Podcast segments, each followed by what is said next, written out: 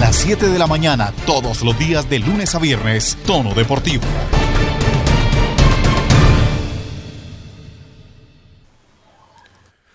¿Qué tal? Buenos días.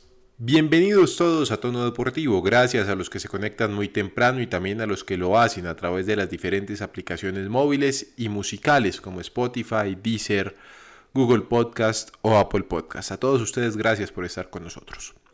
Ayer vivimos un día excepcional a nivel futbolístico, hay que decirlo. El Paris Saint Germain está sacando ya las credenciales no solamente de rico, sino de equipo grande y vapuleó cuatro goles a uno al Barcelona.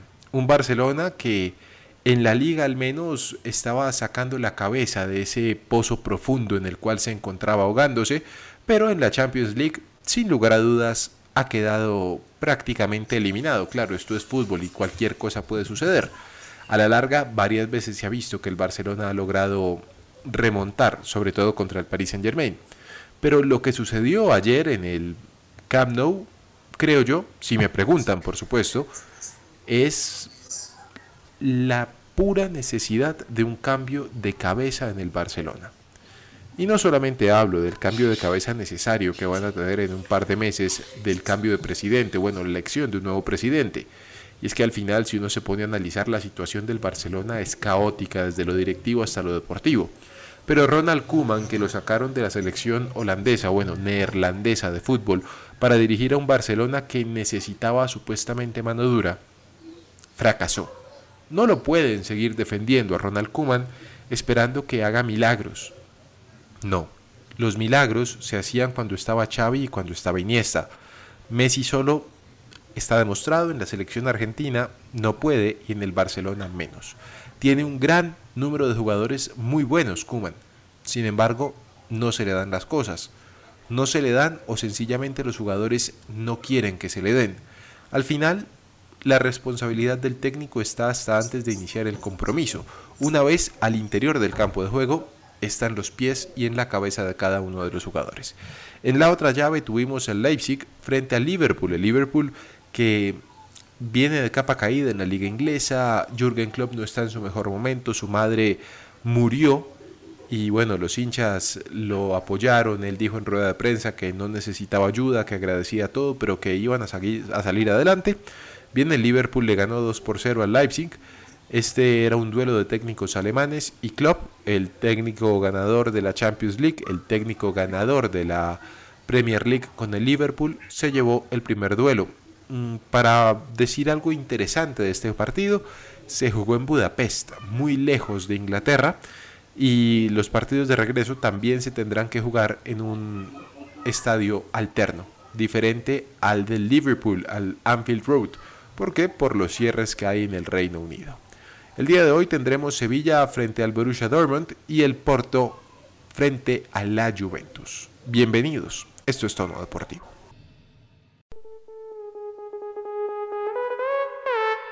En Tono Deportivo, ciclismo.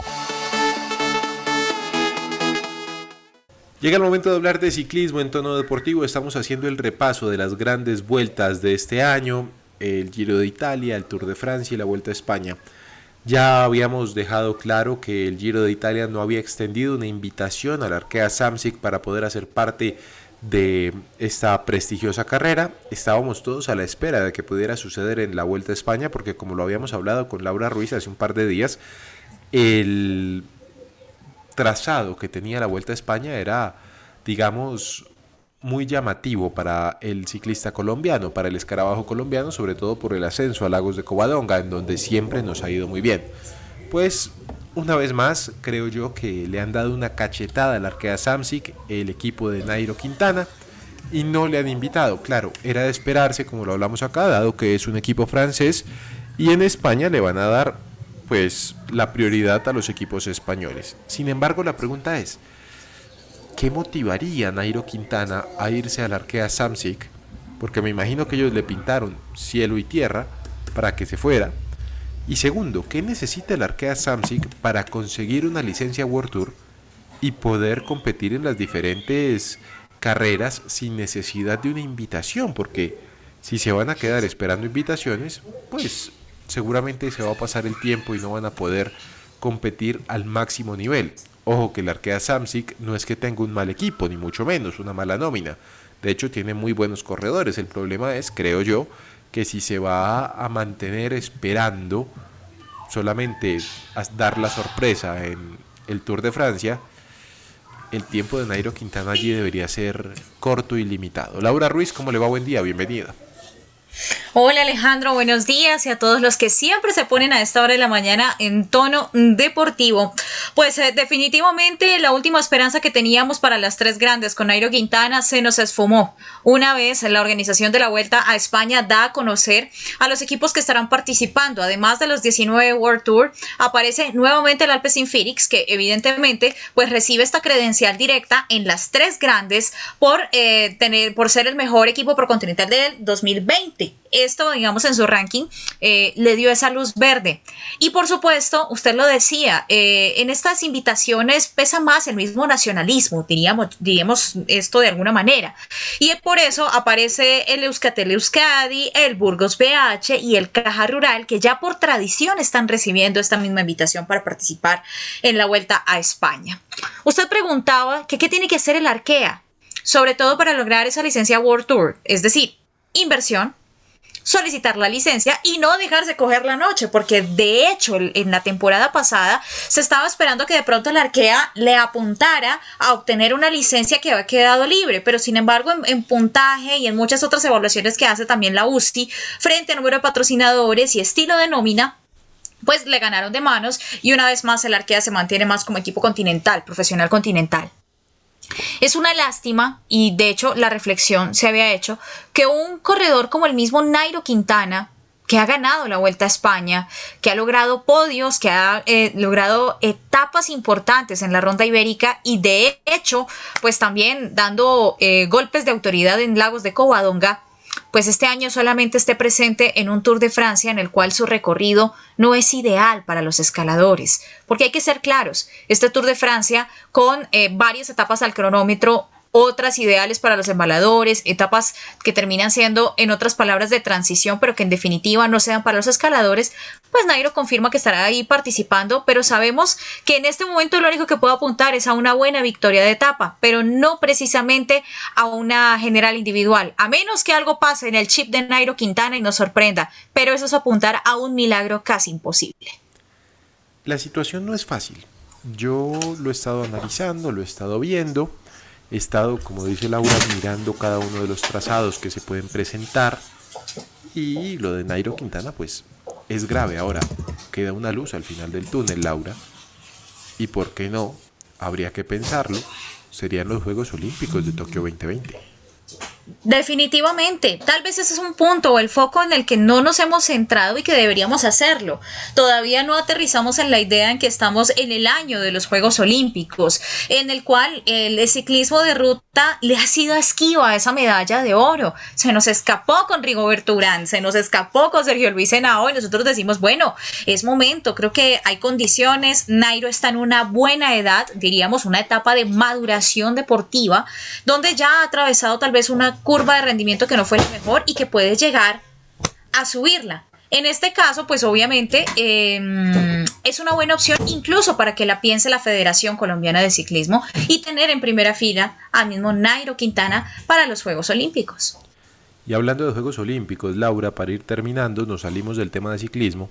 Otro día seguiremos hablando de ello y seguiremos analizando cada una de las grandes vueltas, porque Yuri Alvear, que es una de las pesistas, quizá pesistas, una de las judocas más importantes del país, ha anunciado su retiro de la actividad profesional como judoka y el inicio de una nueva etapa como entrenadora. Yuri Alvear sufrió una lesión en la rodilla a comienzo de año tratando de conseguir un cupo a las Olimpiadas de Tokio 2020. Fue operada, le dijeron que no le daban los tiempos para llegar a Tokio y ha anunciado el retiro. Y creo yo, Laura, que se va una de las medallas clave que tenía Colombia, bueno, una de las aspirantes a medallas clave que tenía Colombia para estas Olimpiadas de Tokio 2020, porque como lo hemos hablado ya en repetidas oportunidades, se nos están retirando los medallistas. Y desgraciadamente no hay un recambio claro. Definitivamente. Y en el judo sí que es cierto. Eh, hay que hablar un poco sobre la formación que se ha cumplido en el país, antes de enfocarme un poco en la situación de Yuri Alvear. Las escuelas de formación evidentemente no se han enfocado en este tipo de deportes y de hecho eh, son muy pocas. Gracias a Yuri Alvear, el Valle del Cauca tal vez ha sido el departamento que más le ha trabajado a esta disciplina. Pero falta un largo recorrido, es un tramo bastante largo el que tendríamos, a menos que pues eh, simplemente se fortalezcan y metan el acelerador. Pero sin duda alguna, eh, usted lo dijo, y estoy de acuerdo con, con sus palabras, Alejandro, era una opción muy clara de medalla para estos Olímpicos en Tokio. Yuri Alvear completó más de un año mm, prácticamente viviendo en Japón, en Tokio, preparándose. Claro, se fue para la cuna del judo. ¿Dónde más podía llevar a cabo esa preparación? Porque tiene el objetivo claro y era la medalla de oro que le venía haciendo esquiva. Y, precisamente la misma Yuri Alvear creo que sacrificó mucho en su vida personal para enfocarse en lo que iban a ser los Juegos Olímpicos de Tokio. Sentía que era el momento, es que iba a competir en la cuna de su deporte, de su disciplina. Así que es lamentable, hay que tener en cuenta que ella ya tiene 34 años y de hecho su decisión es una decisión sabia, aunque para nosotros los amantes del deporte sea dolorosa e incluso para ella, porque esta lesión y esta cirugía le truncan sus sueños y sus proyectos y tiene que cambiar de la noche a la mañana en un proyecto que estaba trabajando. Y esto simplemente nos, hace pensar que eh, así como Yuri Alvear, muchas otras personas también pueden llegar, pensar con cabeza fría y tomar la mejor decisión antes de salir de la peor manera. Me parece que Yuri nos entregó cosas muy importantes y dedicarse a la formación, ese es otro aporte fundamental para el judo colombiano y es toda la experiencia que ella trae, todo lo que aprendió y todo lo que absorbió en este tiempo que tuvo de preparación. Es realmente una lástima, pero pues eh, Alejandro, hay que escuchar el cuerpo. El cuerpo le está hablando y eh, esta lesión también se lo, se lo indicó. Y además de eso, los tiempos. ¿Qué más podría pasar? Era muy difícil, era ya muy complicado. Así que a ella simplemente hay que agradecerle por darnos una muestra de que en Colombia también podemos formar judocas em, que puedan representarnos de la mejor manera, que obtengan títulos, que ganen medallas. Y por qué no fortalecer el deporte en nuestro país en esta disciplina tan bonita y tan interesante como lo es el judo. Yuri Alvear, tres títulos mundiales, dos medallas olímpicas, una de plata, otra de bronce, bronce en Londres, plata en Río. A segundos estuvo de ganar el oro, estuvimos con ella en Río de Janeiro precisamente la noche anterior a esa medalla. Se va a Yuri, eh, seguramente si Luz Adiela Álvarez no consigue la clasificación a los Juegos Olímpicos de Tokio 2020, no va a tener Colombia un representante en el judo y va a ser una pérdida sensible, una baja muy sensible de aquí en adelante. La pregunta es, ¿tendremos recambio también en esta disciplina? ¿O como en todas las demás, hay apenas prospectos que no han logrado cosas importantes? Mm, esta es la conversación que estamos teniendo hoy, que es de Yuri Alvear, Laura, pero seguramente esta misma conversación la vamos a tener en los próximos meses con más de un atleta no lo dudo yo, porque Catherine Ibarwen quiere seguir con su vida, Mariana Pajón quiere seguir con su vida. Muchas y muchos de los atletas que hacen parte de este ciclo olímpico y de la selección Colombia, de este equipo colombiano enorme que va a ir a Tokio 2020, hasta ahora de 36 personas, pues quieren continuar con su vida y si la misma vida no se los permite, pues tienen que empezar a reenfocarse y ojalá Laura el deporte colombiano, que en este momento en cabeza del Comité Olímpico Colombiano está puesta toda la atención en la elección de un nuevo presidente, pues también tengan la cabeza puesta en algo tan importante como liderar el recambio generacional tan necesario, Laura. Completamente de acuerdo, Alejandro. Ya incluso lo hablamos en una edición de Tono Deportivo del 2020. Y es precisamente un momento de pensar que tal vez el objetivo no estará centrado en Tokio 2020, en el 2021, sino en París. Hacia París es que hay que mirar con este recambio generacional. Tenemos tiempo para formar, para fortalecer y por supuesto abrir las puertas para las nuevas promesas del deporte olímpico. Y ahí estaremos al lado de ellas, acompañándoles, celebrando los triunfos, criticando si es necesario criticar, pero sobre todo dándoles ánimo para seguir. Laura Ruiz, muchas gracias, feliz día. Un abrazo Alejandro, siempre presentes en tono deportivo. Seguimos, esto es tono deportivo. En tono deportivo, fútbol.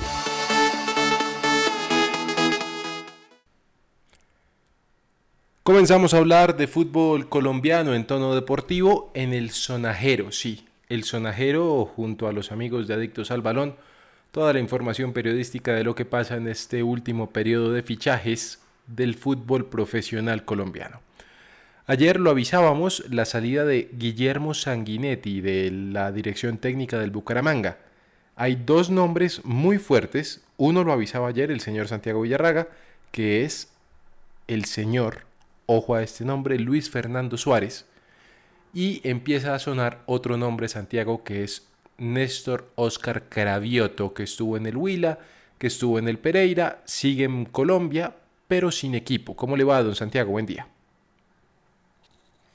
Alejandro, cordial saludo para usted, para todos mis compañeros y sobre todo para todas las personas que se conectan a esta hora a tono deportivo. Y como usted lo decía, el día de ayer lo anunciamos y precisamente el señor, el, director técnico mundialista, Luis Fernando Suárez, es el estratega que quiere la junta directiva del Bucaramanga. Ya tienen los primeros contactos eh, y por ahí lo que he podido averiguar es que todo va encaminado, todo parece indicar que Luis Fernando Suárez va a ser el nuevo timonel del equipo Leopardo. Eso quiere decir que hay acercamientos que han sido fructíferos, esos acercamientos que Luis Fernando Suárez quiere dirigir. Yo no sé si le llame mucho la atención el tema del Bucaramanga Santiago por cómo están las cosas, pero al menos el proyecto sobre el papel parece que es claro y serio.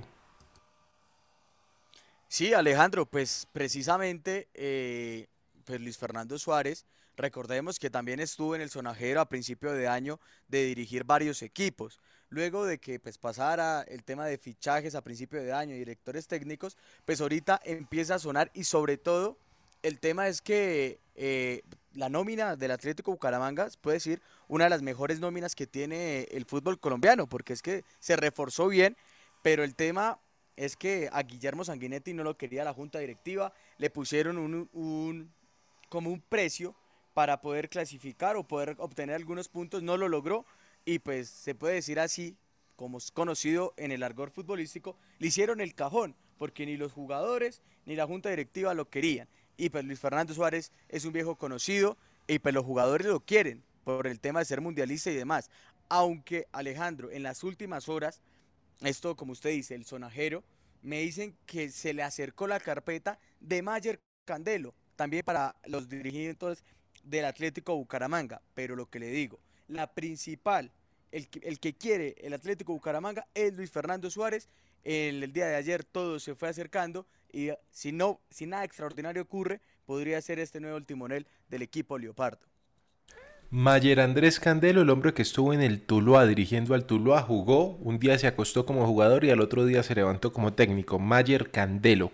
Ese es un técnico interesante, sería su primera aventura en la primera división del fútbol colombiano. Pero dejemos de hablar de técnicos, vamos a hablar de jugadores, porque Millonarios está en boca de todos, Santiago. Usted lo avisaba ayer, hay, me decía ayer, hay 85% de posibilidades de que el señor Román, el lateral de Millonarios, vaya para Boca Juniors. Hoy, independientemente de las versiones cruzadas, de las versiones encontradas, de las diferencias que hay entre una y otra, el diario Le dijo que Román iba para Boca, que ya era de Boca. Hoy al finalizar la práctica tengo entendido Román se despidió de todos sus compañeros y aparentemente ya hay un acuerdo entre los dos clubes para que el jugador pueda viajar, Santiago. Alejandro, precisamente eh, lo decíamos fuera de micrófonos, eh, se reactivó lo de Andrés Felipe Román para Oca, lo quería Miguel Ángel Russo, lo conoce muy bien. Eh, recordemos que el 15 y el 16 eran festivos en, Buenos Aires, entonces no se podía hacer nada, pero precisamente la, una llamada precisamente de Riquelme a la Junta Directiva de Millonarios, a Enrique Camacho, puso todo en orden. Ya saben el porcentaje, lo más, lo que tengo el conocimiento que va a ser el 80% del pase del jugador, Millonarios se queda con el 20 para una posible venta y también es que ya eh, Andrés Felipe Román estaría viajando el día de hoy en horas de la tarde o a más tardar el día de mañana para unirse a su nuevo plantel, hacer realizar eh, exámenes médicos, firmar, pero ya, ya se despidió de Millonarios, ya se despidió del profe Alberto Gamero, de sus compañeros y ya se puede decir que es nuevo jugador de Boca. Vale resaltar si pasa los exámenes médicos. 25 años tiene Andrés Felipe Román, es lateral, podría ser el 2 de Fabra o si sacan a Fabra, pues ahí está el jugo para él. Llama también la atención la situación, seguimos en Millonarios, de Matías de los Santos, Santiago, porque el hombre parece que sí va a viajar a Argentina y sí va a estar en Vélez Alejandro, Matías ya se encuentra en Argentina viajó el día viernes, en la noche viajó a Argentina, eh, instaló allá su familia, ya se presentó a los entrenamientos con Vélez, ya presentó pruebas médicas y va a jugar con el equipo argentino hasta el 2023. Ya se despidió de sus jugadores, estuvo en el último partido, o bueno, en las, en las, en lo que fue el preámbulo del, del partido frente a Equidad, se despidió precisamente el día viernes en la última práctica de sus compañeros y ya está en Argentina, ya, ya está en modo la garra charrúa ya está allá en Vélez. Y acá es donde empieza una nueva novela, Alejandro. Es el capítulo, le pongo 480, porque acá ya se descarta la llegada de José Moya al equipo de Vélez Arfield, porque es que todo parecía indicar que el, que el uruguayo Matías de los Santos no podía viajar y se iba a quedar en Bogotá. Como él ya viajó, Vélez ya, lo, ya descartó a José Moya y ahorita solo tiene la oferta de Huracán y de Millonarios. Y José Moya, que se supone que viajaba la, la semana anterior, todavía se encuentra en Bogotá esperando una respuesta de Millonarios. Y hay también, Santiago, una propuesta de Brasil que no han terminado de echar en saco roto. Lo que pasa es que es un equipo de Brasil recién ascendido que futbolísticamente no le daría mucho... ¿Cómo se le dice? No lo pondría en los, en los diferentes, en las diferentes visiones de técnicos internacionales. No sé si, futbolísticamente le daría. Pero aquí usted no lo, hablábamos y sabemos de el entorno de José Moya, que seguramente quiere mandarlo a Huracán, aunque vaya uno a saber si Moya realmente quiera viajar a Argentina. Alejandro, es el problema, porque es que eh, lo que se ha podido averiguar, lo que han dicho varios medios argentinos, es que la segunda oferta que le hizo Huracán a José Moya es muchísimo mejor que la que le hizo Millonarios. El tema es que ustedes saben, y a todos los oyentes les, les hago conocer, que en Huracán hay un problema dirigencial. Está un grupito y, el oponente de ese grupito. Y ahí es donde está el problema, porque en la segunda la junta directiva le dijo al presidente, le dijo, nosotros no tenemos cómo pagarle eso, eso que usted le propuso a José Moya. Cuando precisamente José Moya iba a tomar el vuelo para Argentina, le dijeron, le tenemos en pie la primera oferta que le hicimos, la segunda no se puede y sobre todo por lo que está pasando en el fútbol argentino, pagarle a un jugador en dólares no lo puede hacer ni Boca ni River, que son los equipos más grandes, mucho menos lo va a hacer Huracán. Y ahí está el otro problema, la familia. La familia se quiere quedar y yo le decía la semana pasada, hace dos semanas, Moya quiere jugar en Millonarios por la gratitud que le tiene Alberto Gamero. Alberto Gamero lo quiere. El tema ahí es tema de representantes como tal. Y en Millonarios seguramente el Pitirri Salazar querrá negociar directamente con Moya y la empresa de los Pachón, no de Omar Pachón, sino de Efraín Pachón, no va a dejar que eso suceda. Quedémonos en Argentina, Santiago, antes de volver a Colombia, porque Jason Gordillo también debe estar por llegar a Buenos Aires para sumarse a San Lorenzo. Sí, Alejandro, esa es otra novela que se ve en el fútbol colombiano. Ya parece todo indicar. Miren, ya el tema de Gordillo está listo.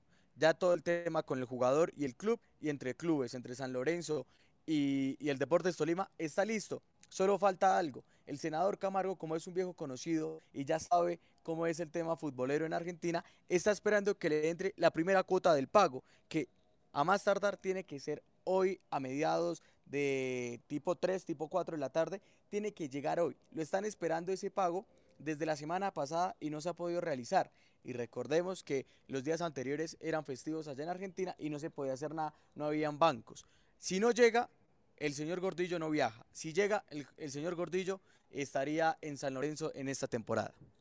Bueno, está bien, esperemos entonces para ver qué pasa con el señor Jason Gordillo que pasó, ese empezó en Boyacá, luego pasó a jugar al Independiente Santa Fe, pasó al Tolima y ahora estaría en Argentina, buen jugador, muy rendidor, regular por Alejandro. demás. Dígame.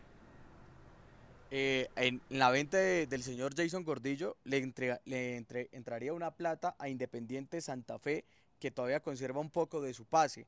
Le estamos hablando de casi 200 dólares o más eh, lo que le entraría al equipo Cardenal por la venta de Jason Gordillo. 200 mil dólares recibiría el Independiente Santa Fe. Bueno, es plática que necesita el cuadro cardenal, sin lugar a dudas. Otro día hablamos del cuadro cardenal. Óigame, este de Daniel Giraldo, que tenía también opción de ir a Huracán, ¿qué pasó finalmente? No, Alejandro, él precisamente una rueda de prensa previo al juego frente al Atlético Bucaramanga, Harold Rivera, en rueda de prensa dijo que no, que él seguía pensando en Santa Fe, que él se va a quedar en Santa Fe. Y el tema es que ahorita es muy difícil empezar, eh, bueno, les empiezan a desbaratar los equipos porque ahorita solo se pueden fichar gente, jugadores libres. Los otros jugadores ya no se pueden fichar y es muy complicado. Y es por eso que Harold Rivera quiere conservar la nómina que tiene ahorita y precisamente Alberto Gamero está en la búsqueda de un jugador defensa central. Lateral derecho no va a buscar, siente que con Elvis Perlaza que va a retornar a la banda derecha va a estar bien y con los dos laterales izquierdos, Omar Bertel y Felipe Vanguero, podrá disputar este primer torneo. Muy bien, y ya vamos terminando. Vamos hasta Cali, porque en Cali parece que el Lucumí, el que salió del Elche, porque salió del Elche, no quisieron continuar con él, va a ser el nuevo jugador, el nuevo extremo del América de Cali. Ese se- sería el fichaje bomba del América de Cali. Ya todo parece indicar, igual usted sabe, Alejandro, y de todos los oyentes, estos es fichajes. A esta hora se puede dar, pero en dos, tres horas se puede caer. Pero por ahora, si nada extraordinario ocurre, Jason Lucumí Mina es nuevo jugador del América de Cali. Ah, hace mucho tiempo el señor Tulio Gómez lo estaría, eh, estaría hablando con él, tema de salarios, temas de, de- del acuerdo, pero todo parece indicar. Y el señor Juan Cruz Real necesitaba un extremo y qué más un viejo conocido de la casa. Ese Lucumí Santiago es el que estaba en Nacional, que tuvo una fuerte pelea con Dairo Moreno, pero él antes también había estado en el América. Sí, Alejandro, él estuvo en el América, si la cabeza no me falla, entre el 2014, 2015 y 2016, y ahí se fue a Toldas Verdolagas. Y yo le veo ahí el problema, Alejandro, porque usted sabe que la hinchada del equipo Escarlata eh, también se hace sentir. Y no sé, porque usted sabe que acá en el fútbol colombiano se hace ver esos jugadores que no, no es traicionar, pero se cambian de equipo, no son muy bien recibidos por la hinchada. Toca esperar cómo lo ve la hinchada el regreso de Lucumí, que pues prefirió irse en su momento a Nacional porque le pagaban más. Como todos finalmente. Y para terminar, esta es otra de esas novelas que le encanta a usted, Santiago, porque tiene mil capítulos y nada que se resuelve. Hamilton Campas parece que le salieron nuevas novias. Sí, Alejandro, déjeme decirle que el mes de febrero está solo novelas. Estamos más largas que las novelas de unos canales acá eh, regionales y también nacionales. Pues Hamilton Campas, todo parecía indicar que sí iba a quedar seis meses más en el Deportes Tolima, porque ya tendría todo arreglado con un empresario de la MLS para jugar el, el segundo semestre del 2021 allá. Pero al parecer le llegó una nueva oferta al senador que es de Brasil uno de los grandes de Brasil y por eso el jugador no habría convocado para el juego frente al Deportivo Pasto. Otros dicen que fue por temas eh, médicos, pero la mayoría dicen que estaría todo arreglado, igual, lo que le digo. Son rumores lo que le dicen. Por ahora Hamilton Campas sigue vistiendo la camiseta del vino tinto y oro, pero al parecer ya estaría todo encaminado para que el jugador se vaya a Brasil. Y si no se va a Brasil, créame que en seis meses estaría en la MLS. Bueno, muy bien. Esperemos entonces, novela que parece no va a terminar en los próximos días. Así terminamos el sonajero el día de hoy. Don Santiago, muchas gracias. Alejandro, muchísimas gracias a usted y a todas las personas que estuvieron conectadas acá a Tono Deportivo. Y le dejo ahí una bombita, una pequeña bombita, como le dicen por ahí, porque eh, el tema de los colombianos en Inglaterra está complicado y empieza que la defensa sería una vieja conocida que ya tuvo la selección Colombia y que ya tuvo Reinaldo Rueda. Bueno, muy pendientes entonces cuál era la defensa nacional en determinado momento. Yo creo que va por México la cosa. Sin embargo, hay que estar pendientes, el día jueves va a haber una reunión entre la FIFA y la CONMEBOL para definir qué va a suceder. La FIFA ha dicho que hablará con los diferentes gobiernos para que bajen las medidas estrictas de bioseguridad, pero está por verse. A don Santiago Villarraga, muchas gracias. Hasta aquí llega Tono Deportivo el día de hoy. A las 7 de la mañana, todos los días de lunes a viernes, Tono Deportivo.